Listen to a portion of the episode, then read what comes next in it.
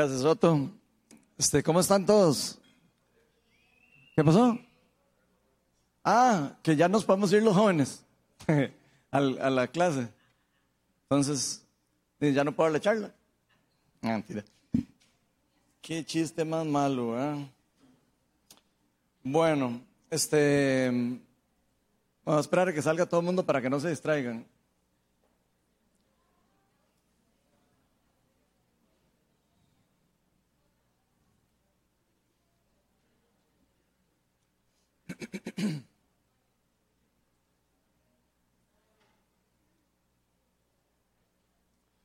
Bueno, buenas noches. Como les eh, dijo Otto, yo soy Ronald Steinford, yo soy el pastor de Viña Oeste y hoy me toca compartir con ustedes la charla. Me encanta ver gente nueva. Muy bienvenidos a todos. Veo bastantes por aquí en esta zona.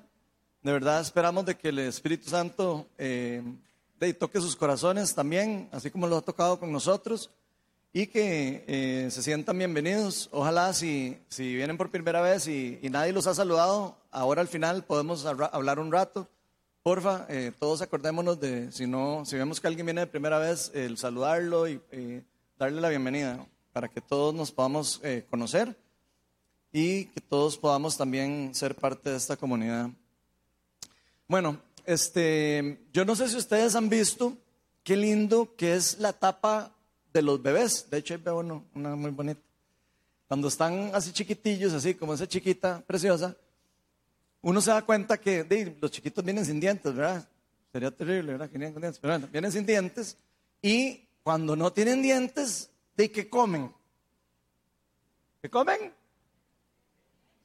Ah, bueno, están durmiendo todos. Toman leche, ¿verdad? Ok, bueno, entonces los, bebés toman leche. Y uno sabe que tienen hambre, ¿verdad? Y lloran y lloran hasta que toman leche. Em, sabemos de que eh, conforme ellos van madurando, les van saliendo dientitos. Normalmente los papás, eh, si son primerizos, eh, le piden a la, al suegro o a la suegra o a, alguien que les ayude a cómo hacer el, puré de verduras y todo para darle comer a los, a los chiquitos, ¿verdad? Y entonces uno les da purecito, ¿verdad? Y se los va revolviendo poquito a poquito. Porque ¿qué pasa si uno le da de repente un bistec a un chiquito que no tiene dientes? Se ahoga, ¿verdad? Bueno. ¿Y qué pasa? Este, si después de que ya le nacen dientes al chiquito y ya empieza a tener como dos años, ¿qué pasa si, si le seguimos dando solo leche? ¿Qué creen que pase? No crece, o no, o no crece con todos los nutrientes que debería tener, ¿verdad? Y los niños empiezan a, necesitar otro tipo de, de vitaminas y de todo. Entonces empezamos a comer otros tipos de alimentos más sólidos, más completos, ¿verdad? Y eh, con la vida espiritual es algo similar. Cuando uno se acerca a Cristo, yo creo que la mayoría de los que estamos aquí, tal vez alguno de ustedes está, tal vez apenas teniendo un primer encuentro con Cristo, o no lo ha tenido y tal vez está ahí como con dudas, ¿verdad? ¿Y cómo será ese Jesús que dicen? Se está acercando, ¿verdad? O tal vez usted ya tiene tiempo de, de ser cristiano, ¿verdad? Y este, de conforme uno va conociendo de Jesús, cuando uno va conociendo ya un poco más del Evangelio, conforme va pasando el tiempo, de a uno le van saliendo dientes espirituales también, ¿verdad? Como que uno va eh, cada vez necesitando un poco alimento más sólido, cada vez empieza uno a necesitar cosas ya no tan esenciales, ya uno empieza a entender las cosas esenciales de la fe, empieza a entender un, un poco más la relación, el plan de salvación, uno empieza a entender porque existe el mal y cosas un poco más complicadas, ¿verdad? Y empezamos a, tener un crecimiento que es natural, ¿verdad? Pero si, si nos hemos dado cuenta, pasa mucho que de repente un chiquito, yo he visto, hasta en mi familia lo he visto, chiquitos que de repente tienen como cinco años y siguen tomando chupón. ¿Han visto alguno de ustedes? ¿Ustedes han visto lo que pasa cuando, cuando, cuando hay un chiquito como de 5 años con chupón? ¿Ustedes lo han visto? ¿Qué hace? Así, anda jugando, ¿verdad? Bola o lo que sea, y de repente llega y se acuesta en el sillón y se toma el, chupón y se pone. Y se queda como, como, como tieso, ¿verdad? Casi, como hipnotizado. ¿Lo han visto? Todo chineado, ¿verdad? como, que, como que se convierte, ¿verdad? Casi que. De hecho, los papás de, tratan la mayoría de quitarles el chupón no sé, después de los tres años o algo así, por ahí, o los cuatro, no sé. pero uno trata de quitarles el chupón, ¿verdad? Y además porque ya se empieza a ver como raro, ¿verdad? Que un chiquito esté tapando con un chupón, ¿verdad? Entonces, bueno, hey, este, eh, pero lo, curioso de eso es que vemos a, esos chiquitos, ¿verdad? Que ya pueden comer, que apenas agarran el chupón, se, como, que, como que se devuelven en una tapa ahí rara, ¿verdad? Y, agarran hasta la, la, ojalá tengan una cobijita o algo así. Y entonces agarran cobijita y así, ¿verdad? Entonces, bueno, se, miman todos, ¿verdad? Eh, eso pasa parecido también, eh, si lo vemos también con nosotros. ¿Quiénes de aquí les gusta comer sopa en la noche? Ok, yo estoy seguro, que no sé, se me fue Fito. Bueno, para los que no conocen a Fito, Fito es un comelón. Vean, ustedes a Fito lo invitan a la casa y él toma eh, sopa, te dice, se puede tomar dos platos o tres platos de sopa, pero a la media hora ya tenía hambre, ¿verdad? porque tiene dientes hasta en el estómago. Entonces, bueno, ya sabemos que hay alimentos que sustentan más y alimentos que sustentan menos, ¿verdad? Entonces, la vida espiritual también es similar. ¿Y por qué cree que en la vida espiritual pasa también esto que les estoy diciendo, que de repente algunos cristianos de ya, que tienen ratillo de estar eh, en una relación con Cristo, de repente los vemos como con una cobijita y con el chupón? De repente ahí. Y uno dice, pero ¿cómo? Usted no tiene ya como cinco años de estar con el Señor, y, ¿verdad? Y de repente lo vemos ahí acurrucado con la cobija y con el chupón. Y uno dice, bueno, qué raro, ¿verdad? bueno, eh, eh, probablemente eso pasa a veces por, ¿por qué? Porque los papás lo sobrechinean, ¿verdad? Este, yo me acuerdo que el, el, yo tuve un cuñado que, que me va a regañar. tengo un cuñado que el, el chiquito de él se chupaba el dedo. Y eso es normal, digo, hay chiquillos que de repente y les cuesta quitarse, chuparse el dedo, ¿verdad? Y tenía ya como, no sé, como 11 años y seguía chupando el dedo, ¿verdad? Entonces yo le decía al, muchacho, le decía, tal, no se chupe ya el dedo, se come ya demasiado feo, ¿verdad? Entonces, eso ocurre también en la parte espiritual. Y eso puede ser porque sus papás les permiten también, de, tal vez les da hasta pereza como entrar en la discusión de que puña, ya no estás en edad, ¿verdad?, de, de, la leche y el todo. Y a veces puede ser tal vez por descuido también. Pero bueno, hoy vamos a estar hablando de cómo esto puede ser algo parecido en la vida cristiana. En la vida cristiana puede ocurrir que de repente algunas personas de se acostumbran al chupón y a la leche. Y de repente de solo quieren lechita. Solo quieren que les traigan el chupón preparadito, ¿verdad? Calientito, ojalá, ¿verdad? Y, y, eso es lo que lo que les alimenta. Ahora, ¿qué pasa con ese tipo de, relación, digamos, con Cristo? No sustenta tanto. A la media hora ya hay hambre. ¿Por qué? Porque no están alimentando eh, su vida espiritual, si le podríamos decir, o su cuerpo espiritual de la forma correcta. Y mientras eso se quedan paralizados, eh, se quedan tal vez con falta de acción en lo que deberían de estar haciendo dentro del cuerpo de Cristo, podríamos decir incluso hasta casi dormidos o, en un estado de confort, eh, y, no tiene que ser consciente, ¿verdad? Usted agarra un niño de esos y le pregunta si está consciente que está en ese momento mimoso, y probablemente le va a decir que no sabe, ¿verdad? Está ahí feliz con el chupón, ¿verdad? Entonces, este, hoy vamos a estar hablando un poco de esto y por eso la charla la titulé Madurando en la Fe. Pero antes de empezar vamos a invitar al Espíritu Santo para que, no solo para que me dé gracia, para con ustedes, con esta charla que es exhortativa, sino para que también nos abra el entendimiento espiritual y entendamos lo que Dios tiene hoy para nosotros. Así que voy a hacer una pequeña oración.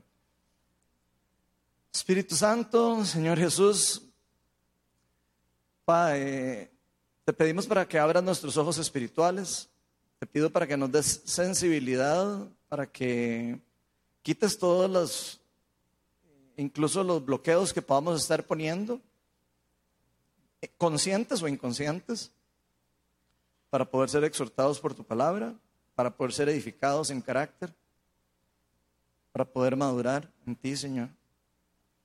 Te pido para que mm, me llenes con el Espíritu Santo, para que me des gracias para con la gente, Señor, y te pido para que este mensaje sea de transformación para mí y para todos los que estamos aquí.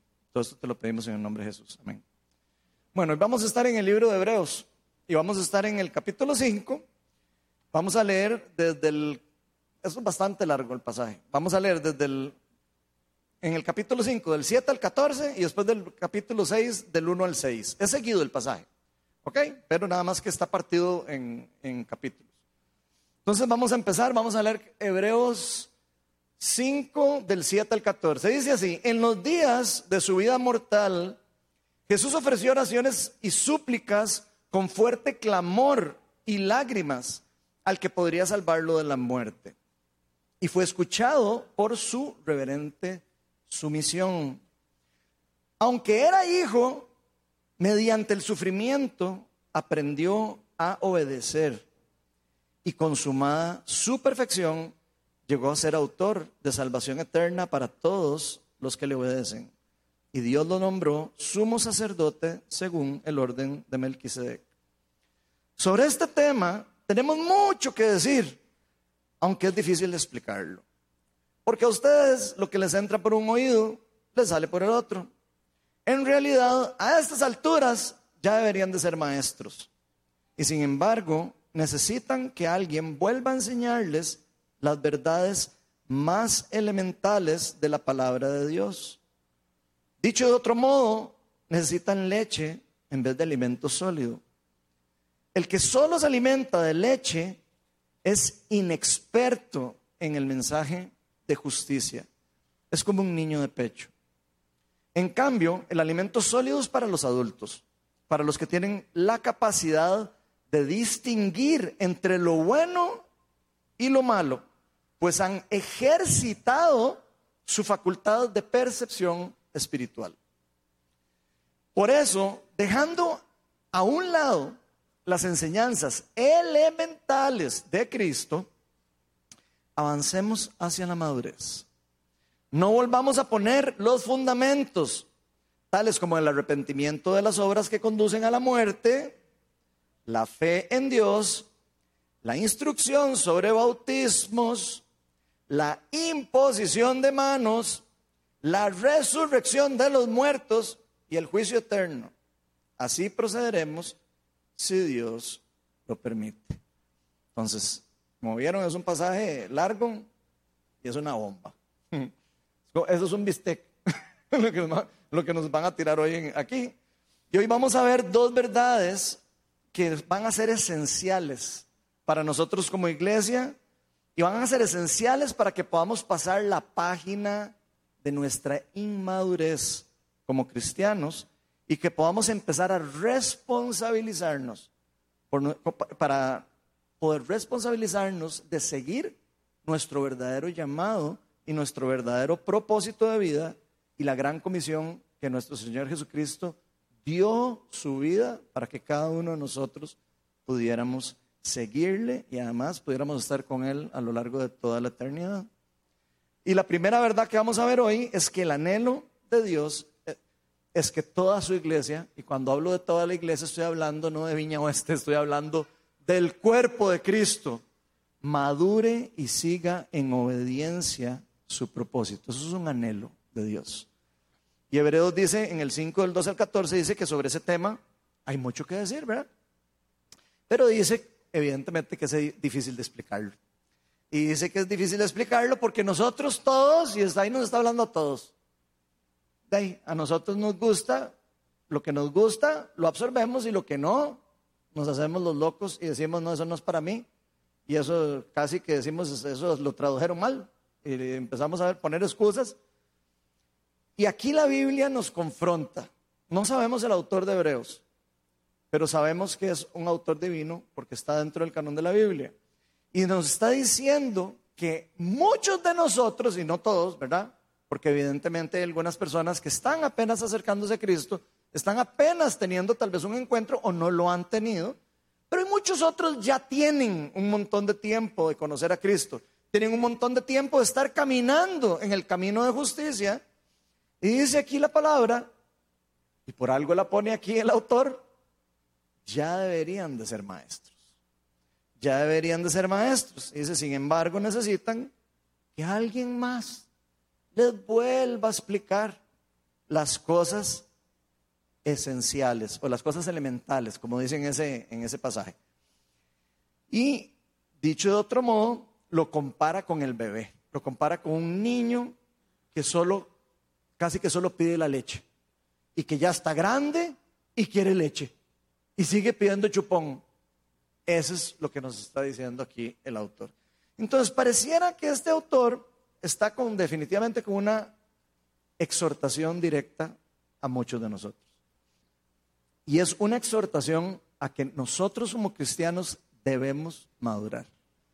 Es una exhortación que nos está diciendo, nosotros no podemos mantenernos en el confort, nosotros no podemos mantenernos siempre queriendo recibir las mismas enseñanzas básicas que nos enseñaron desde el inicio y no podemos pretender incluso que la palabra de Dios se acomode a nuestros deseos y nuestras necesidades propias.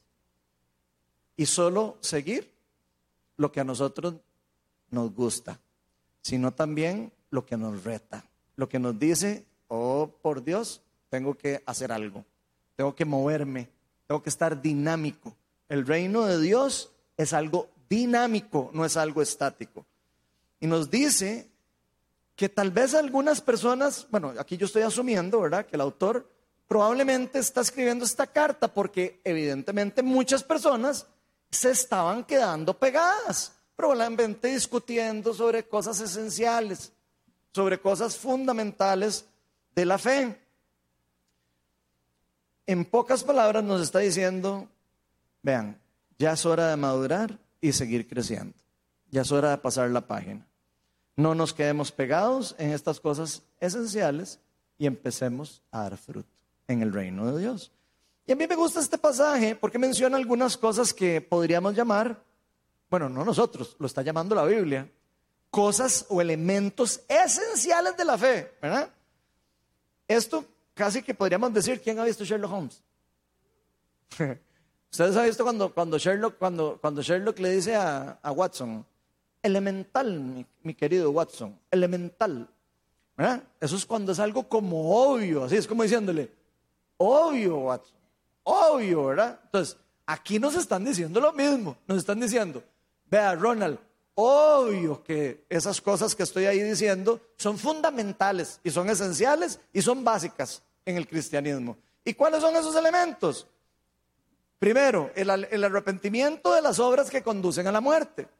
O sea, que el autor está diciéndonos a nosotros, todos nosotros, los cristianos, deberíamos de ya haber entendido que hay obras del reino de las tinieblas que nos separan de Dios y que por eso necesitamos a un Salvador y por eso necesitamos un sacrificio, por eso necesitamos que Jesucristo haya descendido a la tierra, haya muerto por nuestros pecados y haya liberado a nosotros de la condenación y de que, nos llevaría ese pecado. La Biblia dice que la paga el pecado de muerte y por eso Jesús viene y paga el pecado, eh, paga, sí, él paga el precio del pecado en nosotros por medio de su muerte, solo que la muerte no pudo vencerlo a él. Él fue resucitado entre los muertos y eso es algo que se vuelve fundamental dentro de la fe cristiana.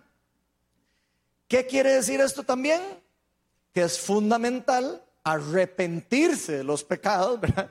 Y arrepentirse de los pecados también, en algunas veces hemos hablado aquí en la iglesia, que tiene que ver también con la confesión de pecados.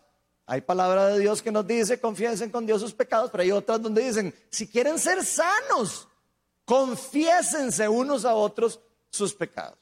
En Santiago, ¿verdad? Entonces, empezamos a ver que hay cosas fundamentales que son esenciales para el cristianismo que de repente yo sé que más de uno está diciendo ahí, bueno, yo no sabía que era tan esencial eso, ¿verdad? Y vemos tanta diferencia en la iglesia o en el cuerpo de Cristo, ¿verdad? Donde cosas que pareciera que son demasiado esenciales, ah, no, es que yo no sabía. Entonces, pongan atención, pongamos atención a las cosas esenciales que nos están diciendo. La segunda dice la fe en Dios. ¿Qué quiere decir aquí?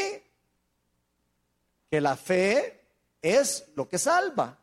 La justificación por medio de la fe.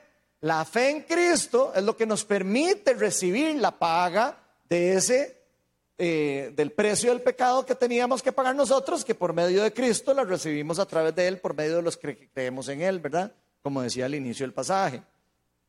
Entonces, lo que nos está diciendo es esencial para el cristianismo que la salvación viene por fe y no por obras, para que nadie se jacte, como dice después Pablo. Después nos toca otro tema que dice la instrucción del bautismo. No les dé pena. ¿Cuántos aquí ya se bautizaron? Fíjense que no todo el mundo levanta la mano. Ojo, eso no es nada malo, digo, por si acaso usted no se bautizó. Pero ojo que aquí la Biblia nos está diciendo que es algo esencial y fundamental en la fe cristiana. Entonces, vean que algunas cosas que tal vez todo el mundo dice, eh, sí, ya yo soy cristiano, tengo 10 años de ser cristiano y no sé qué. Ay, mejor repasemos la lista, que es lo fundamental. Y si no, pongámonos al día, porque podría ser que por ignorancia estemos brincándonos cosas esenciales que nos van a hacer a nosotros poder vivir, crecer, eh, cambiar nuestro carácter, crecer en carácter, no solo crecer espiritualmente, sino también en nuestro carácter como cristianos. Vean la que sigue, todavía más difícil, la imposición de manos. ¿Quiénes aquí han impuesto las manos para que alguien reciba o un don o que reciba sanidad? Levante la mano. Vean cómo son menos manos. Y estoy, lo estoy diciendo así porque vean que aquí dice que también la imposición de manos es algo esencial dentro del cristianismo, dentro de la fe cristiana. ¿Por qué ahora no se está haciendo la imposición de manos? No me pregunte a mí, pero la Biblia dice que es algo esencial. Que todos nosotros deberíamos de ver eso como algo esencial y deberíamos de averiguar qué es lo que significa la imposición de manos y qué casos hacen imposición de manos en la Biblia los apóstoles, los discípulos de los apóstoles, Jesucristo, etcétera, etcétera, etcétera. ¿Ok? Después dice la resurrección de los muertos. Tal vez hayan cristianos que no creen que van a resucitar. No sé. Sería raro, ¿verdad? Pero bueno, aquí está diciendo que es algo esencial. Entonces nos está diciendo, vea, es esencial saber que los cristianos, los hijos de Dios, las personas que han puesto la fe en Cristo, las personas que han entregado su vida, las personas que han recibido el Espíritu Santo van a ser eh, eh, resucitados, perdón, casi saco el diccionario de Ronald, eh, van a ser resucitados de entre los muertos y ¿cómo sabemos que nosotros vamos a ser resucitados de entre los muertos? Porque tenemos el ejemplo de Cristo y Cristo nos dijo que nosotros íbamos a ser resucitados de entre los muertos también. Entonces es algo esencial. O sea, un cristiano que no crea que va a ser resucitado entre los muertos, estaría brincándose algo esencial de lo que por lo menos la palabra de Dios nos dice a nosotros que es esencial. Y otra cosa todavía más polémica, el juicio eterno. ¿Cuántas personas por ahí en la calle dicen ser cristianos y no creen en el infierno?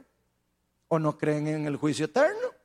Y de repente dicen, ay, no, es que no es que Dios se ve tan feo Dios cuando dicen que pues, va a prender el, fuego y no sé qué. ¿Por qué? Porque por alguna razón no estamos suficientemente maduros o no queremos aceptar que no hemos madurado lo suficiente para tragarnos esa palabra, ¿verdad? O entenderla de que va a haber un juicio eterno, que por eso nosotros es muy importante que demos fruto dentro del reino de Dios, que salgamos a predicar la palabra, que llevemos las, nuevas, las buenas nuevas, el Evangelio a todas las naciones, porque ¿para qué? Para salvar a más personas de ese juicio eterno. Es algo esencial dentro del cristianismo. Vean lo que dice Hebreos 6 del 1 al 3. Después dice esto. Por eso, dejando de lado, o sea, ya, olvídense de todo eso que ya vimos que es esencial. Eso es como el ABC del cristianismo. Dice, dejando de un lado las enseñanzas elementales acerca de Cristo, avancemos a la madurez. O sea, ya una vez que nosotros entendemos lo básico, todas esas cosas eran básicas, ¿verdad? Ahora sí, empecemos a madurar, gente. Empecemos a vivir nuestra vida y a, buscar santificación, a perseguir la santificación, pero ya no buscándola para recibir una justificación de pecados, ya no para recibir nuestra identidad de hijos, porque eso ya lo recibimos, es algo esencial, otra vez volvemos a lo mismo. Si ya nosotros recibimos la identidad como cristianos, lo siguiente, la madurez es la santificación, Empezar a dar fruto en el reino, empezar a entender que no podemos seguir eh, como consentidos con el chupón y con, la, y, con la, y con la cobijita, ¿verdad? Que ya estamos hechos para empezar a dar, que ya estamos hechos para enseñar. Incluso nos llama a algunos, chacho, usted ya debería ser maestro, ¿verdad? ¿Qué pasa? ¿Ok? Y dicen, y así procedemos si Dios lo permite. Y me brinqué un poco para no repetir todo lo que estamos diciendo. Entonces nos dicen, vean, todo esto que es esencial, que ya vimos ahí y que yo sé que en algunos, eh, algunos casos puede generar polémica, ya es hora de que ustedes pasen la página. Ya es hora de que estudien, si no lo han entendido, que estudien la palabra de Dios, que la escudriñen y que puedan entender que las esenciales, las cosas fundamentales de la palabra de Dios deben ser parte de nuestra vida cristiana eh, diaria. Y de una vez casi que le agrego, no sean tercos, ¿verdad? Porque yo sé que todos vamos a decir, sí, pero, pero es que yo todavía no estoy convencido con la imposición de manos. O yo todavía no estoy convencido con no sé qué. Siempre hay algo que uno no está de acuerdo, porque uno nunca está de acuerdo con nadie, la mayoría de las veces. Y dice, y empiecen a avanzar hacia la madurez. ¿Qué quiere decir empiecen a... Me gustaría que... ¿Qué podría significar en este contexto? Ok, después de todo eso, ahora sí, empiecen a madurar. Podríamos decir empezar a buscar el reino de Dios y su justicia.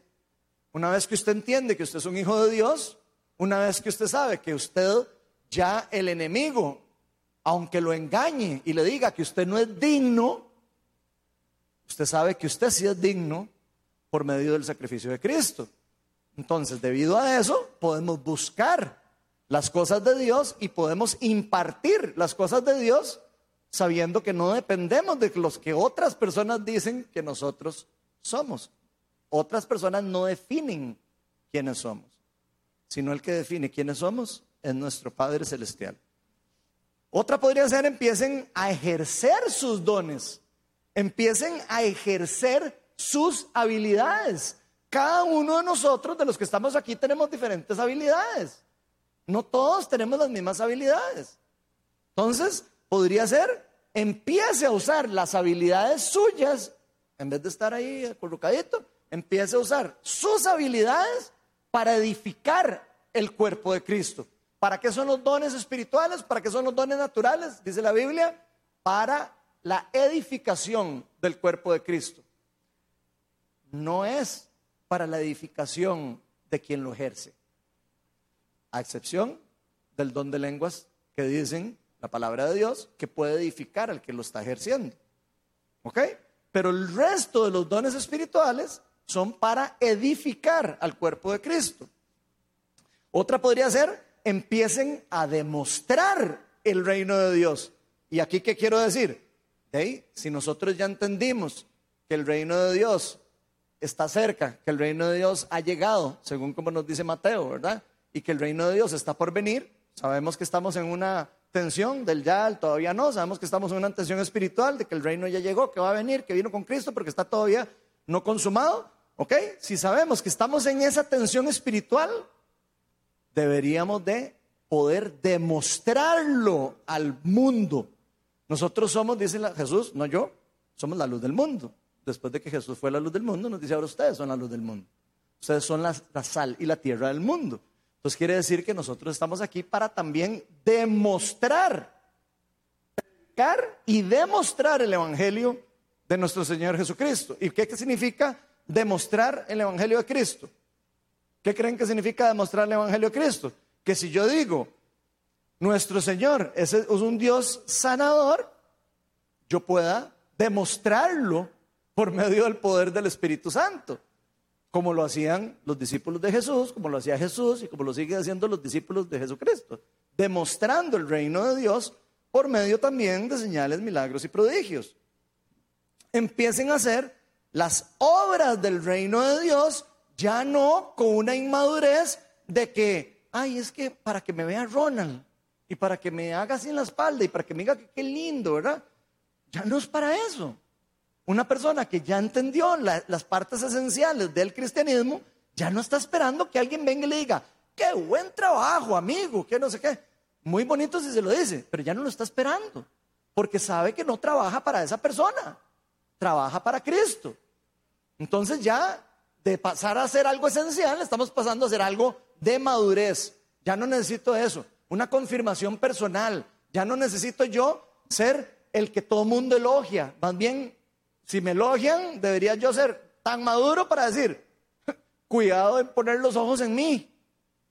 Cuidado porque soy imperfecto. Los ojos en Cristo. Eso hace una persona madura. ¿Ok? Entonces eso puede significar esto que estamos hablando también.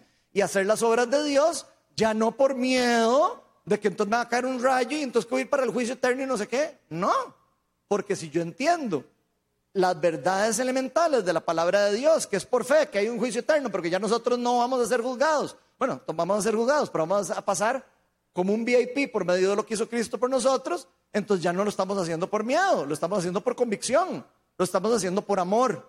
Ya no es para ganarnos el amor de Dios, sino es para responder a lo que Cristo hizo por nosotros.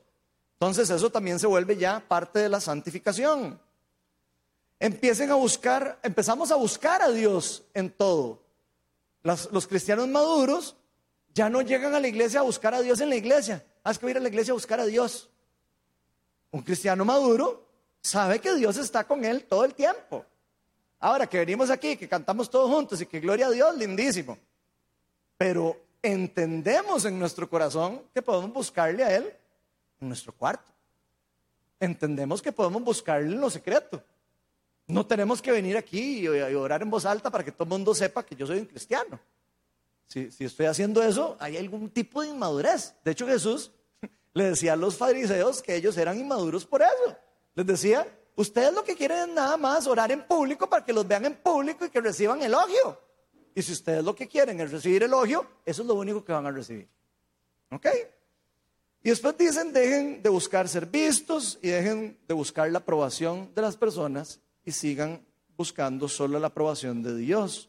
O sea, todo lo que hacemos lo hacemos para nuestro Señor Jesucristo, para y por Él, nada más. Entonces ya es hora de dejar de escoger las cosas que no nos gustan o las cosas que nos suenan un poco complicadas de entender o las cosas que, que tal vez no, que, decimos, pucha, que, duro suena, ¿verdad? Es una palabra, ¿verdad? Suena un poco como, como fuerte, ¿verdad? Nosotros no somos los creadores de la palabra. Nosotros somos instrumentos de Dios, somos creación de Dios. Deberíamos de entender de que Dios es el creador, aunque no entendamos algunas cosas acerca de Él, deberíamos de tener suficiente temor reverente a Él para decir, si Él dice esto es porque eso es bueno para mí. Y no deberíamos entrar en tanto conflicto. Entonces es hora de obedecer y no hora de cuestionar tanto a Dios. Entonces, seguir a Dios muchas veces no va a ser lo que nos gusta hacer. Y una persona que tiene tiempo a seguir a Cristo se va a dar cuenta que eso es así. Hay veces que vamos a hacer cosas que no es lo que primero hubiéramos escogido hacer, pero lo estamos haciendo en obediencia al llamado de Dios. Y estamos siendo obedientes a lo que Él nos está diciendo. Muchas veces es dejar cosas atrás. Y dejar cosas atrás es difícil. Puede ser que Dios lo llame a uno a irse a otro país. No estoy diciendo que eso sea el llamado de todo mundo, pero yo sé que hay personas a las que Dios ha llamado. Incluso pueden haber aquí personas presentes que hayan sido llamados de otro país y estén siendo obedientes a Dios. Si usted les pregunta a personas así, ay, ¿usted se quería venir? Tal vez no, ¿verdad? Pucha, dejar a la familia, dejar a mis amigos y todo para ir a hacer la obra de Dios allá. De, sí, yo sé que no es fácil, no es fácil. Pero bueno, vean lo que nos dice Marcos 10 del 17 al 23. Esto lo, lo voy a leer muy rápido porque es nada más para, eh, para hacer una analogía un poco con esto. Aquí dice que Jesús estaba ya a punto de irse y llega un hombre corriendo a donde él y le dice, maestro, maestro, ¿qué debo hacer para obtener la vida eterna? Él dice, ¿por qué, eh, maestro bueno? Le preguntó, perdón, ¿por qué debo hacer para heredar la vida eterna? ¿Por qué me llamas bueno? Respondió Jesús. Nadie es bueno sino solo Dios. Ya sabes los, ya ya sabes los mandamientos. No mates, no cometas adulterio, no robes, no presentes falto testimonio, no defraudes, deshonra a tu padre. en pocas palabras, ya se sabe todas las obras buenas de Dios y las obras malas del reino de las tinieblas, ¿verdad? Y entonces le dice, maestro, dijo el hombre, todo eso lo cumplido desde que era joven. pucha más valiente, ¿verdad? Jesús lo miró con amor y añadió, una sola cosa te falta. Anda, vende todo lo que tienes y hazlo a los pobres y tendrás tesoro en el cielo. Y luego ven y sígueme. ¿Ustedes creen que, les, que le gustó a ese muchacho eso? No, ¿eh? Y ven lo que pasa. Esto es lo más triste. Al oír esto, el hombre se desanimó y se fue. Triste porque tenía muchas riquezas. Jesús miró alrededor y les comentó a sus discípulos, qué difícil es para los ricos entrar en el reino de Dios. Hay veces que Dios va a llamar a personas y las personas no van, no vamos a recibir el llamado, no vamos a querer, porque nos da miedo, porque queremos estar pegados a la, a la cobijita con el chupón todavía y ahí queremos estar y no queremos soltar el chupón y eso va a pasar. Y está en usted, solo en usted o en mí, el, si le decimos a Jesús, ya no quiero chupón, papi. ¿Así? Esa es la realidad. No más. Está en usted. Nadie lo va a obligar. Aquí no va a venir Dios, no va a bajar y le va a decir, ya le voy a quitar el chupón. No. Está en usted o en mí, en si decidimos dejar el chuponcito al lado y decir, ok, ya yo soy un cristiano o una cristiana madura y aquí voy para adelante en el reino de Dios. Qué difícil es para un incrédulo que todo se lo cuestiona. Eso es parecido a lo que está diciendo Jesús. Si usted de las personas, que ojalá que no, pero si usted es de las personas que de repente lee la palabra de Dios y entonces Dios dice, y entonces tal cosa es, dice, ah, ¿será? ¿Será que lo que dijo Jesús de verdad era eso? Eso ya es ser incrédulo. Si Jesús está diciendo algo directamente él, es porque eso es una verdad que duele y que incomoda. De ahí, sorry, pero es una verdad. Entonces, no dejemos que la duda y otro montón de cosas nos alejen del crecimiento que Dios tiene para nosotros. Él nos quiere maduros, sin chupón y activos. Y la segunda verdad es que no es suficiente decir que somos creyentes. No es suficiente decir yo soy creyente porque conocemos a Cristo, porque escuchamos una vez de un Jesús o porque un día nos enseñaron una película de, de, la pasión de Cristo, entonces dijimos, uy, qué torta, cómo le pegaron a ese Señor. No es suficiente eso en la fe. Tenemos que madurar y tenemos que actuar demostrando la fe. La fe es algo que se ve como un fruto. Dije, Jesús lo dice así, claramente. Dice, ¿y cómo vamos a saber que son, cómo vamos a saber que ustedes van a ser mis discípulos? Si obedecen mis mandamientos, sabrán que ustedes son mis discípulos. Así que usted y yo podemos decir, ay, es que qué lindo Jesús y que qué lindo la viña y que qué lindo la iglesia y el cuerpo de Cristo y todo, qué lindo. Usted puede hablar todo lo que usted quiera.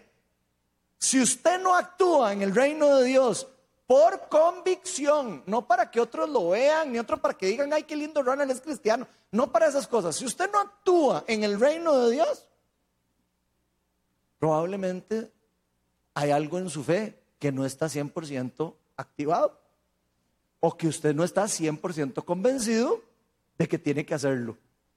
Porque nada que uno hace sin convicción, o sea, todo lo que uno no hace eh, con convicción es pecado, dice la Biblia, ¿sabían, verdad? O sea, todo lo que nosotros hacemos que no estamos seguros que es bueno hacerlo es pecado. Ah, que es que yo no sé que no sé qué tal cosa. Si usted no lo, si usted no lo está haciendo convencido o convencida de que lo tiene que hacer, no lo haga, porque es pecado. Eso dice la Biblia. Hebreos 5 del 7 al 8 dice, en los días de su vida mortal, y pongan atención lo que vivió Cristo, porque es un ejemplo para nosotros. Dice, en los días de su vida mortal, Jesús ofreció oraciones y súplicas con fuerte clamor y lágrimas al que podía salvarlo de la muerte y fue escuchado por su reverente sumisión. ¿Están poniendo atención? ¿Por qué fue escuchado? Por su sumisión. Vean qué importante esto. Esto es lo que a los cristianos no les gusta escuchar. Por eso les dije que esta charla iba a ser eh, eh, eh, exhortativa. Porque a ninguno de nosotros nos gusta oír esto. Aunque era hijo, dice el versículo, aunque era hijo, o sea, aunque era el hijo de Dios, ¿verdad? Mediante el sufrimiento, aprendió a qué? A obedecer. ¿Será que nosotros también tenemos algo que aprender de eso? Probablemente, ¿verdad? Si Cristo aprendió así, adivinen qué. Ay, nosotros también vamos a aprender así. Y yo sé que no es lo que usted quiere oír, pero es la realidad. Si para Jesús no era suficiente ser hijo, ser hijo, para que todo fuera sin problemas, para que todo le fuera bien, de hecho Jesús no le fue dentro del mundo, ¿verdad? Uno diría, pucha, qué feo que le fue, ¿verdad? Lo latillaron, casi que lo, lo escupieron, lo trataron pésimo, lo abandonaron, lo rechazaron. De todo le pasó a Jesús, ¿o no? Y además lo crucifican. Entonces, aunque era hijo, él tuvo que someterse a su padre. Él no se sometió como obligado. De hecho, en otra palabra, en, dentro de la Biblia dice que Él se ofreció a venir al mundo. Digo, para el que cree que Jesús, eh, eh, Dios lo mandó así como, tome, va mi hijo, ¿para qué? Para, para, matarlo al frente de todo el mundo. No, Jesús dijo, envíame a mí. O sea, Jesús hizo eso convencido de que él tenía que hacerlo. Sabiendo que iba a pasar por la muerte, sabiendo que iba a pasar por la negación, sabiendo que iba a pasar por eso, sabiendo que iba a bajar de la glorificación a ser un humano. Nada más imagínense lo que es eso. Nada más imagínense lo que es eso. Y Jesús dijo, yo me apunto. Yo, yo, yo le entro a eso. Voluntariamente, sabiendo que iba a sufrir, sabiendo que iba a tener que someterse, saber que iba a enfrentar eh, cosas feas, tener que ver a sus mejores amigos rechazándolo, a sus mejores amigos traicionándolo. Y aún así, la simple declaración de decir que somos cristianos no es suficiente para vivir una vida como Dios quiere que vivamos. Y eso es algo que tenemos que entender. Tenemos que absorber esa realidad, gente. Si nosotros no entendemos que no se trata de que nos digan cristianos, que no se trata de que haya un montón de iglesias y se multipliquen si no están dando fruto, si no entendemos eso, de nada sirve llenar todo Costa Rica, iglesias que no producen un fruto del reino. De nada sirve, más bien es perjudicial para el reino de Dios, por si no se han dado cuenta. ¿Por qué es perjudicial? Porque se mancha el nombre de Dios en forma negativa. Entonces no se trata de decir que soy cristiano, no se trata de hacer iglesias, no se trata de multiplicar cosas que no sean del reino de Dios. Se trata de multiplicar y demostrar el reino de Dios. Con nuestras debilidades, con nuestras eh, cosas, nuestros rollos que tenemos. Yo sé, nadie es perfecto. Yo no estoy diciendo aquí que soy perfecto, jamás. El más imperfecto de aquí soy yo. Pero es muy importante entender que hay que absorber la realidad de que todo en esta vida, primero en este mundo, no vamos a vivir todo como jijiji, jajaja, solo porque somos cristianos. Más bien es al revés. Y si alguien les vendió algún día el, Evangelio de la Prosperidad y le dijeron, gloria a Dios, ahora usted todo le va a ir bien, hoy yo lo mando para la casa aburrido y, triste porque no es la verdad. La verdad es que lamentablemente estamos en un mundo caído que está gobernado por el reino de las tinieblas y que está en guerra con el reino de Dios. Y todos los que le dicen sí a Dios, adivinen qué, entra en la guerra, en la guerra en la que estamos. Entonces, esa es la realidad espiritual.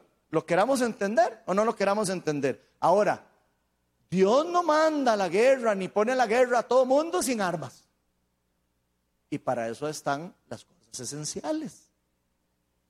Para eso hay que disipularse, entrenarse. Ahora que estamos en guerra, en Ucrania con Estados Unidos y todo eso, que nos dicen que no, pero sí están, casi. ¿Ustedes qué creen? ¿Que los rusos están ahí Ay, sí, con el chupón tomando leche. O gente que no. Están probablemente entrenando ya y entrenando a usar los cañones y los chunches y las cosas y los tanques. Y ahí los ucranianos ya les están mandando los tanques y no sé qué. Y dicen que son tres meses para entrenarlos. ¿Qué estamos haciendo nosotros en el reino de Dios? Estamos todos entrenando para la guerra. Yo solo digo grillos. Deberíamos, porque gente estamos en una guerra espiritual. Y el que no se entrena en una guerra, adivinen qué, lo va a agarrar tarde o temprano el enemigo y no va a tener cómo defenderse. Por eso es importante la comunidad, por eso es importante los discipulados que vamos a empezar en febrero, aprender a orar, aprender a echar fuera demonios, aprender a eh, sanar a los enfermos, aprender a, a, usar los dones espirituales, aprender a entender las cosas esenciales de la palabra de Dios, aprender cosas teológicas que algunas son muy esenciales, otras no son esenciales, ¿verdad? En unas no importa no coincidir, en unas es muy importante coincidir, pero hay que entrenarnos. Así como pasaron todos los discípulos de Jesucristo. ¿Cuál de los discípulos de Jesucristo lo mandaron a, todos sin entrenar? A ninguno. A todos los entrenó Jesucristo por tres años. Ok. Jesucristo ya no está aquí, está en espíritu. Dejó al Espíritu Santo con nosotros. Él dijo, conviene que yo me vaya porque cuando yo me vaya, el Espíritu, el Espíritu de verdad va a venir a ustedes y los va a guiar, los va a empoderar, los va, a llevar por el camino de bien, los va a empoderar, etcétera, etcétera, etcétera. Estamos usando las armas del reino. Estamos realmente empoderados en el Espíritu Santo como, iglesia. Porque el enemigo sí está empoderado. Eso sí se los digo. El enemigo no subestima el juicio eterno. El enemigo está preparado para llevar el juicio eterno al que se le ponga al frente. La pregunta es si nosotros como iglesia, como cuerpo de Cristo, como ejército del reino de Dios, estamos listos para enfrentar ese ejército que está peleando en contra de nosotros. Y como se los he dicho varias veces, aunque lo hayan entendido al revés, Cristo es el invasor. Los cristianos son los invasores en el mundo, no al revés. Así que nosotros los cristianos estamos invadiendo el reino de las tinieblas el reino de las tinieblas se está defendiendo con todo. Y si usted viene y no sabe que tiene que atacar de verdad, adivine qué, ya lo están esperando ahí con un rifle de, largo, eh, a nivel espiritual, ¿verdad? Digo, no se vayan a asustar, ¿verdad? Por, si acaso. Pero obviamente estoy hablando a nivel espiritual. Entonces tenemos que absorber esa realidad y hacer la parte de nuestra vida. ¿Por qué no podemos andar en eh, pecando y haciendo un montón de cosas. ¿Podemos pecar? Sí, cualquiera puede pecar, nadie, nadie, nadie lo obligan a no pecar. Pero sabemos que si pecamos, estamos abriendo la cancha para que el enemigo nos haga daño. Ya no lo hacemos porque, uy, me voy a ir al infierno si hago no sé qué. No, sabemos que no lo hago porque no me representa como en mi nueva identidad en el reino de Dios. Ya yo no soy un eh, ciudadano del reino de las tinieblas, un ciudadano de este mundo. Ahora soy un ciudadano del reino de Dios. Tengo una nueva identidad, tengo un nuevo pasaporte, tengo una nueva autoridad, tengo nuevos derechos y nuevos deberes. Y ya no los ya yo no hago esas cosas no porque me voy a ir al infierno, sino porque sé que no van con mi identidad. Y vean que eso es muy importante de entenderlo en la vida diaria. Si no, y vamos a andar pecando y creemos que no pasa nada. O pecamos y después le decimos a alguien, mira, es que el otro día dice tal cosa y lo volvemos a hacer y lo volvemos a hacer. Porque no estamos convencidos de que es algo malo. Cuando estamos convencidos, se lo garantizo que no lo vuelve a hacer. O por lo menos trata de no volverlo a hacer. Entonces, solo decirle, yo le entregué la vida a Cristo hace cinco años, no significa que ya terminamos la carrera, gente. La carrera está por delante. Pablo mismo dice, no vaya a ser que yo me quede en la carrera. Pablo, ¿verdad? Si Pablo dice, yo le pongo a todo eso, a la madurez y todo, y al carácter y a todo, no vaya a ser que me quede pegado en esa carrera, ¿verdad? Imagínense nosotros, ¿verdad? Que somos igual de que Pablo, ¿verdad? No tiene ninguna diferencia, más que, él fue escogido por Cristo de una forma muy especial, pero nosotros también fuimos escogidos por Él. En el caso de Jesús, al ser el Hijo de Dios, no necesariamente él era suficiente para cumplir con el propósito. Fíjense. No es que él fue hijo de Dios como una madrina y entonces ya se cumplió el propósito. No fue así. Él tuvo que vencer la tentación. Él tuvo que sufrir. Él tuvo que enfrentarse al enemigo. Y lo dicen los evangelios, ¿verdad? Él tuvo que tomar la decisión de si seguir o no seguir el camino de bien. Él pudo haberle dicho a Satanás en el desierto, de está bien, deme todas las riquezas del mundo. Si no, entonces ¿para qué lo hubieran tentado? Él podía hacerlo. Pero ¿qué es lo que lo convenció a él? Su verdadero amor al Padre, su sumisión y el saber que su Padre era bueno, aunque pareciera, si uno lo analiza, ¿verdad? Del lado del mundo, el mismo diablo, qué malvado, ¿verdad? Mandar al hijo, ¿verdad? Para matarlo. Si uno lo ve así, uno podría empezar a pensar que Dios es malo, ¿verdad? Y eso es lo que el enemigo trata de hacer con Jesús en el desierto. trata de hacerle pensar como igual que Adán y Eva. No, no, es que Dios, es que Dios eh, no es tan bueno, ¿verdad? Eh, eh, a ustedes le dijeron que, que se iban a morir cuando se comieran la fruta. Ay, no, jamás. Es que Dios les está mintiendo. Esas son las artimañas del enemigo y eso es lo que él usa para llevar a la gente a la destrucción. Entonces, pero Jesús tuvo que elegir también, aunque fuera hijo, aunque fuera, él pudo, podría haber hecho, tenía la libertad para escoger entre el bien y el mal, igual que todos nosotros, porque era 100% humano también. ¿Tuvo miedo Jesús? Por supuesto que tuvo miedo. Y el que me diga que no tuvo miedo, entonces no se ha leído la Biblia. Lloró de miedo, sangre, antes de que lo, de que lo agarraran. Y le rogó al papá que si era posible, de alguna manera, no tener que pasar por eso, por favor no pasar por eso. Pero le dijo, pero Señor, que se haga tu voluntad y no la mía. Vean qué maneras, ¿verdad? Y la pregunta es, ¿qué aprendemos nosotros de él? Porque muchas veces nosotros vamos a decir, esto que estoy viviendo o esto que estoy pasando pareciera, pareciera que es como si Dios me estuviera no sé, como que no me quiere o como que me está, pucha, ¿cómo voy a pasar por eso yo en este mundo? Acordémonos de Jesús y acordémonos lo que hizo Jesucristo. Dijo, dijo, no, no me gusta cómo se ve eso, no me gusta cómo huele ni cómo se ve, pero que se haga tu voluntad y no la mía, porque si, si hiciera en este momento la mía, sería como salir corriendo, ¿verdad? Y creo que eso es parte de nosotros. Jesús tuvo cansancio, igual que nosotros. Jesús sufrió. El ser cristianos, el seguir las instrucciones de Dios, lo queramos o no, nos va a llevar a un enfrentamiento con el reino de las tinieblas. Nos va a llevar tarde o temprano, en el grado en el que usted quiera participar. Si no, preguntémosle a Pedro, a Santiago, a Esteban, a Tomás, a Pablo y a Jesús. Y a todos, ¿verdad? A Pedro lo crucificaron para abajo. A Santiago le cortaron la cabeza. A Jesús lo crucificaron. A Pablo lo mataron también. y todavía hay personas que todavía creen con el chupón, ¿verdad? Tomando chupón, de que el que le entrega la vida a Cristo, ya nada malo le va a pasar. Y no, no es cierto. Ahora, que va a ser algo que va a ser alineado al plan de Dios, eso sí, eso sí, y que va a ser para el bien de quien le ama a Dios, también, aunque no lo entendamos. Pero hay que entender que la voluntad de Dios es perfecta. De hecho, solo a Juan no lo mataron, de todos los apóstoles. En el caso de Jesús se nos dice que no fue solo por su dulce nombre, imagínense. Y, el nombre sobre todo nombre, el Hijo de Dios. Y están diciendo ahí, no, o sea, no es por el Hijo, no, es por eso.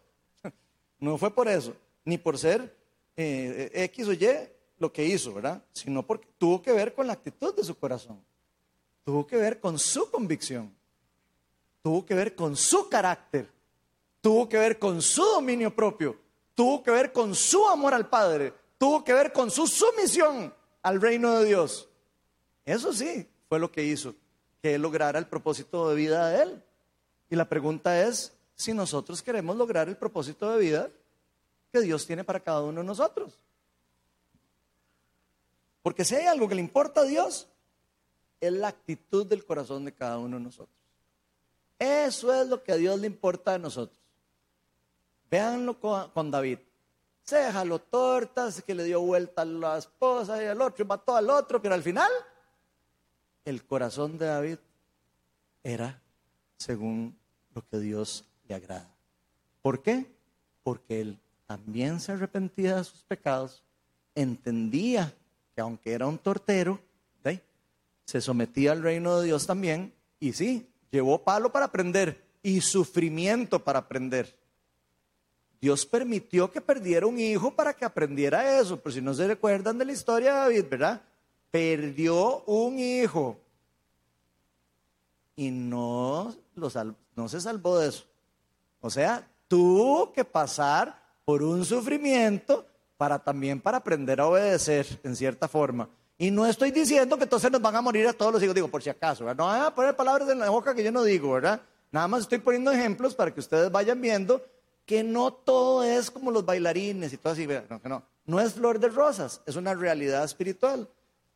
Jesús hasta murió, eh, hasta lloró sangre y oró Dios, como les dije, para que pudiera no pasar por eso. Pero la respuesta de Dios muchas veces es, hijo querido, póngase su nombre ahí, o Jesús, esto es lo que tenés que pasar. Y esta es mi voluntad para tu vida, y esa voluntad que es mi voluntad para tu vida, va a traer algo dentro del plan de salvación perfecto para que el reino de Dios se multiplique. Lo queramos creer o no.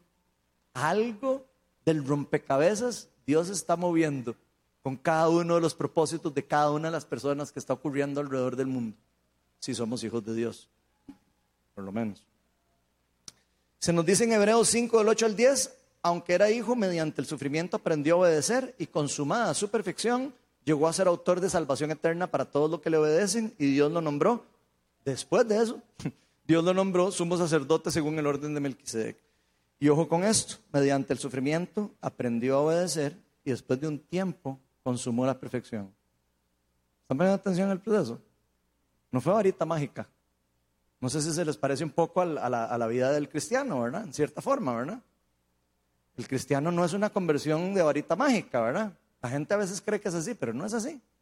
Sí puede haber un amor, un primer amor, y sí puede haber eh, una emoción muy grande y todo, pero cuando esas emociones, igual que cualquier eh, enamoramiento, cuando esas emociones se bajan, lo que queda es la realidad de la convicción. Ya no eh, un enamoramiento ahí, eh, de solo emociones, sino queda una convicción, que es lo que hace que se muevan las personas a seguir o no el camino de la justicia. El camino de la justicia y de obedecer y de someterse a Cristo es lo que nos lleva a finalizar el plan de Dios en nosotros. Y dice que Dios está haciendo un plan con cada uno de nosotros y está llevándolo a cabo. Y Él termina todo lo que empieza. Así que usted está pasando por un momento complicado, difícil, está pasando por alguna circunstancia que tal vez usted en este momento no entienda, y usted es cristiano o cristiana, pídale al Espíritu Santo que le revele qué va a hacer con eso. Y si no lo entiende, pídale al Espíritu Santo que le dé la convicción para someterse aunque no entienda por qué usted tiene que seguir en ese, en ese camino y hacia dónde lo quiere llevar. El llegar a conquistar la salvación para todos fue lo que hizo Jesús. ¿Fue fácil? No. Entonces, ¿por qué nosotros creemos a veces que nuestra vida va a ser fácil? Ahí se las dejo picando para meditar después. Pero si lo vemos bien, Jesús también demostró tener madurez y carácter. Eso lo podemos ver en la vida de Cristo. ¿Para enfrentar qué? Los sufrimientos. Él demostró firmeza en sus convicciones, él demostró fidelidad a Dios a lo largo de su vida y eso lo mantuvo en el camino correcto que tenía Dios para él.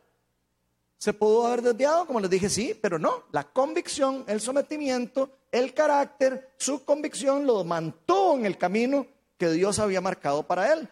Y fue el camino hacia la consumación de su perfección, dice la palabra. Para que vean qué increíble. Así que si usted y yo queremos consumar una perfección en el plan de Dios dentro de nuestra vida, obviamente no lo, vamos a comparar con la vida de Cristo, pero es algo parecido en el sentido de que hay un plan para cada uno de nosotros que está consumándose hacia una perfección. Y nosotros debemos estar muy conscientes si queremos caminar hacia esa perfección o si queremos irnos por donde nosotros queremos. Mucho de lo que Cristo pudo finalizar tuvo que ver no solo con su llamado, y su identidad. Aunque él ya sabía el llamado y ya sabía su identidad, también tuvo que ver con la actitud que él tenía y con la convicción de su alma, de su mente, de su convicción, de, lo que él quería hacer, de, de si quería obedecer o no, aunque no entendiera el resultado en el momento. Pero Cristo sí lo tuvo claro. Marcos 14, 36 dice, decía, Abba Padre, todo es posible para ti, no me hagas beber de este trago amargo, pero no sea lo que yo quiero, sino lo que quieres tú.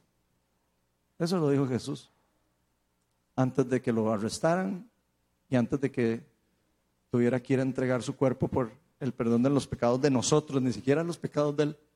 Imagínense, el amor más grande que alguien puede demostrar es el amor, dar la vida por sus amigos, dice la palabra. Eso fue lo que hizo Jesucristo por nosotros. Y yo me pregunto, ¿lo tenemos claro?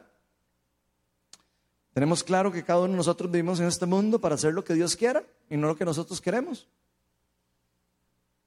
¿O lo que estamos esperando todos los días que vaya a pasar para nuestra vida? ¿Estamos claros que no estamos hechos para tomar lechita todo el resto de nuestra vida cristiana? Porque muchos de los que estamos aquí ya hasta se le ven los dientes de tiburón. Ya se le ven tiburón. Y tal vez está tomando leche. Y si ese es el caso, hoy es el día para decirle, ya no que yo pon papi. Ese es el mejor día para decir, ya no quiero más. Mi hija, yo tuve que decirle, mi amor, el lagarto se llevó las chupetas. Y, ella, ay, qué lástima. Pucha, ojalá que a ustedes no haya que decirles a mí, ¿verdad? El lagarto se llevó el chupón. O sea, que sea Dios y el Espíritu Santo el que nos convenza a nosotros de lo que tenemos que hacer. ¿Verdad? Y esto es algo que no solo Dios anhela para cada uno de nosotros. Dios quiere que todos maduremos. Y yo sé que aquí varios están madurando, porque yo, yo veo el proceso de la gente que está aquí. Y es lindo ver cuando alguien deja el chupón. Es lindo ver cuando alguien dice, ya entendí, y, se ponen la camisa y empiezan. Yo no estoy diciendo que todo el mundo tiene que ser pastor y que todo el mundo tiene que... No, no, no. Hay diferentes llamados.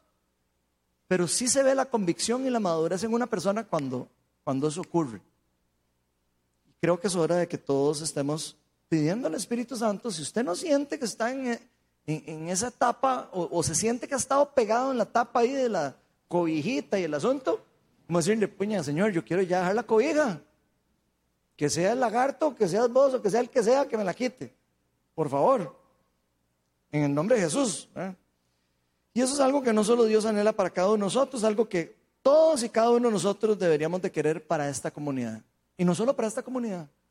Deberíamos de quererlo para, para, para la guásima, lo deberíamos de querer para el resto del cuerpo de Cristo en todo nuestro país y en todo el mundo.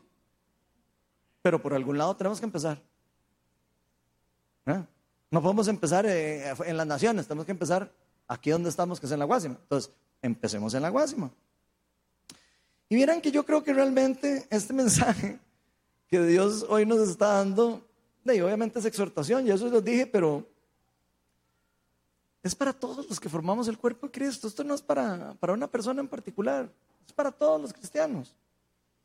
Y si hay algo que estoy seguro es que Dios no quiere que seamos cristianos inmaduros. Dios no quiere que estemos ahí en la discutidera, las cosas ahí que no tienen nada que ver de, que, de cuándo viene Jesús y todas esas varas. O sea, ¿para qué? ¿Quién le importa si Jesús ni siquiera, digo, ni yo sé cuándo viene? Y gente discutiendo que viene mañana, que viene el otro día, que viene... Vean, no perdamos el tiempo discutiendo cosas que no tienen sentido. Mejor gastemos el tiempo, invirtamos el tiempo en el reino de Dios y en las cosas que Dios nos llamó a hacer. Porque Dios no quiere que sigamos siendo cristianos inmaduros toda la vida. Él anhela que crezcamos, que crezcamos en fe, que crezcamos en carácter, que crezcamos en dones, que multipliquemos los talentos. Eso es lo que Él quiere, eso dice en la, en la Biblia que podamos entender la importancia del verdadero valor que cada uno de nosotros representa en el reino de Dios. Cada uno de nosotros somos fichas importantes. Lo que tiene Frank no lo tiene ninguno aquí. Lo que tiene John no lo tiene ninguno aquí, o casi ninguno. Lo que tiene Esteban no lo tiene tal vez otra persona. Cada uno tiene un don particular de Dios. Algunos son dones similares, algunos son, pero algunos son dependiendo de la porción de fe, dice la palabra. Entonces se necesita estar en equipo, se necesita una comunidad, se necesita ir en ejército a pelear las batallas. Las batallas no se pelean solo. ¿Quiénes han tenido de llevar los, eh, los discipulados de la iglesia? Por lo menos uno aquí. Me gustaría que levanten la mano. Cualquier discipulado que hayan llevado. Vean el montón de manos. Más del 60% de esta iglesia está discipulada. Para que vean que chiva. O están empezando a discipular. Si usted no ha llevado ningún discipulado, apúntese, porque le va a cambiar la vida. Y no lo estoy diciendo porque yo soy el pastor y que no sé qué. No, no, no, no. Se lo digo porque cambió la mía y cambió la de todos los que estamos aquí. Así que si usted no ha llevado ningún discipulado, por favor, apúntese. Y después hablamos cuando terminemos el discipulado. Yo sé lo que les digo. Son para capacitarnos en el reino de Dios, van a, a llevarnos a madurar en carácter, nos va a llevar a madurar en la palabra de Dios y nos va a quitar el chuponcito también. Ya lo van a ver. Cuando tengan que orar y echar fuera un demonio y entiendan, ah, mira, es que eso que salía en la Biblia era verdad. Un buen ejemplo es comparar, escuchar. Usted puede pasar toda su vida cristiana escuchando charlas por internet. se los digo con todo el cariño y con todo el respeto. Usted puede toda su vida decir, sí, yo soy cristiano. ¿Y hasta dónde se congrega? Ah, yo me congrego en online, en, en la iglesia tal, tal, tal, tal, tal, tal, tal y tal, porque me gustan como cinco. Vean, eso es muy equivalente a tomar lechita. Y no lo digo eh, bajándole la importancia ni bajándole el, digamos, el, llamado de los pastores que estén en internet ni nada, porque también nosotros no estamos en internet. Lo digo para la vida de un cristiano. Eso no es suficiente. El cristiano tiene que convivir en una comunidad. Tiene que aprender de la comunidad, de los dones de los demás. El cristiano aprende por convivencia. La Biblia dice, el hombre se afila con el hombre, no con el internet. Y el hierro con el hierro.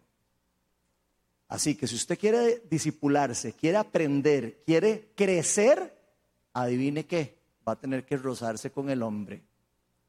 O mujer con mujer, como usted quiera verlo. A lo que voy es, tiene que convivir en una comunidad. Es difícil. Ay, qué pereza. ¿Cómo piensan diferente todos? Gracias a Dios somos todos diferentes. Porque qué aburrido. Sería como robots, todo mundo igual. Entonces, yo creo que es hora de que dejemos la pereza, la comodidad, el trabajo, todas las excusas que usted haya tenido en su vida para decir es que no voy a los discipulados porque tal cosa, que no voy al otro porque tal otra, y es que viera qué difícil que me quede, es que qué largo, dura. Todas esas son excusas. Todas. Aquí vienen personas que viven en Moravia. Aquí hay personas que, mucho tiempo vivieron en la montaña. Duraban una hora en venir aquí, hora y media. Así que no hay excusa para capacitarse. Y no lo digo para que vengan a esta iglesia. Si usted quiere ir a otra iglesia, vaya a la iglesia que usted quiera. Pero que lo capaciten, que lo disipulen, que lo entrenen y que usted pueda también crecer. Y que no le den solo lechita. Si le dan solo lechita, lo que le va a hacer es una panza barrigona y no va a hacer nada. ¿Ok? Mateo, vean lo que dice aquí, Jesús. Ya es hora de de probar la buena comida espiritual. De hecho, vean Jesús, aquí ya va a terminar con este pasaje. Yo sé que ya están aburridos, pero ya va a terminar. Vean Mateo 4:4. Jesús le respondió: Escrito está no solo de pan vive el hombre, sino de toda la palabra que sale de la boca de Dios. Y vean lo que dice Juan 4 en la historia de la, samaritana. No se los voy a leer porque es muy largo, pero bueno se topa la samaritana y todo es hablada, ¿verdad? Y, se transforma todo el pueblo de Samaria y ya lo que pasa después. Dice Jesús, yo tengo en el versículo 32, yo tengo un alimento que ustedes no conocen. Le dice, porque le dejaron de decir, pero, pero Jesús, usted no ha comido, no va a comer. Dice, yo tengo un alimento que ustedes no conocen y no es lechita, se los aseguro. ¿Qué dice que es Jesús? El alimento. Dice, mi alimento es hacer la voluntad del que me envió y terminar su obra. ¿Están viendo? Les dijo Jesús, ¿no dicen ustedes todavía faltan cuatro meses para la cosecha? Yo les digo, abran los ojos y miren. Los campos sembrados, ya la cosecha está madura, ya el segador recibe su salario y recoge el fruto para vida eterna. Ahora tanto el sembrador como el segador se alegran juntos, porque como dice el refrán, uno es el que siembra y otro es el que cosecha. Yo los he enviado a ustedes a cosechar lo que no les costó ningún trabajo. Otros se han fatigado trabajando y ustedes han cosechado el fruto de ese trabajo. Eso es palabra de Dios. Esa es la convicción que tenía Jesús de su verdadero alimento. ¿Qué les parece si hoy le pedimos a Dios que comunidad, que como comunidad nos ayude a madurar en la fe? Porque gente, la cosecha es mucha. Hay mucho que hacer. Pero pocos son los obreros, dice la palabra. Y pocos son los obreros porque algunos están con el chupón. Si todos los obreros, si todos los cristianos que dicen ser cristianos dejaran el chuponcito para el lado y dijeran, aquí estoy Señor, lo que estamos viviendo en el mundo sería muy diferente. Y durante este tiempo en que estamos siendo obedientes, todos los que queramos decirle que sí y haciendo el trabajo que nos mandó a hacer, pidámosle que nos permita seguir madurando en la fe. Vamos a ponernos todos de pie y vamos a invitar al Espíritu Santo para que nos ministre y, y pido para que si por algún motivo algo de lo que dije se sintió, usted lo sintió como que lo dije en contra suya, yo quiero decirle que no fui yo. Es el Espíritu Santo el que está hablando. Así que no se lo tome como algo personal, como que venga de mí.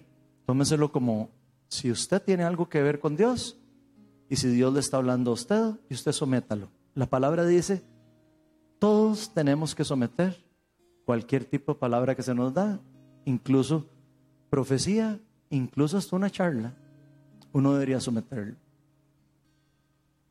Pero la responsabilidad de recibir o rechazar, adivinen de quién es. No el de que habla, y no el de que da la profecía, y no del charlista. Es de la persona que recibe o rechaza el Evangelio del Reino de Dios. Así que vamos a adorar y vamos a dejar que el Espíritu Santo rompa cualquier mentira que pueda haber en nosotros, creo que a todos nos ha pasado que en algún momento, por X o Y motivo, podemos haber caído en alguna situación en donde decimos, yo no siento que ni siquiera que soy digno para hacer algo para Dios.